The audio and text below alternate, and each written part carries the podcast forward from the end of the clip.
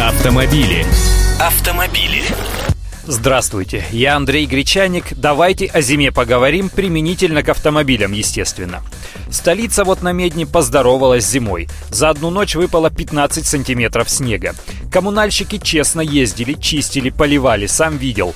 Но со стихией совладать не смогли. Дороги превратились в месиво, машины взялись биться. А снег-то продолжается, и есть информация из надежного источника, обещает смениться дождем. Тогда совсем туго будет. Обледенеем.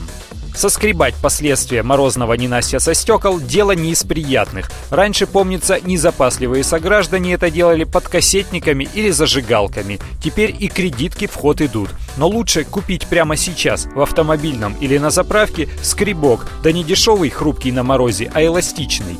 Стеклоочистители, попросту дворники, новые, пару бутылей зимней омывайки. Ну и щетку, конечно.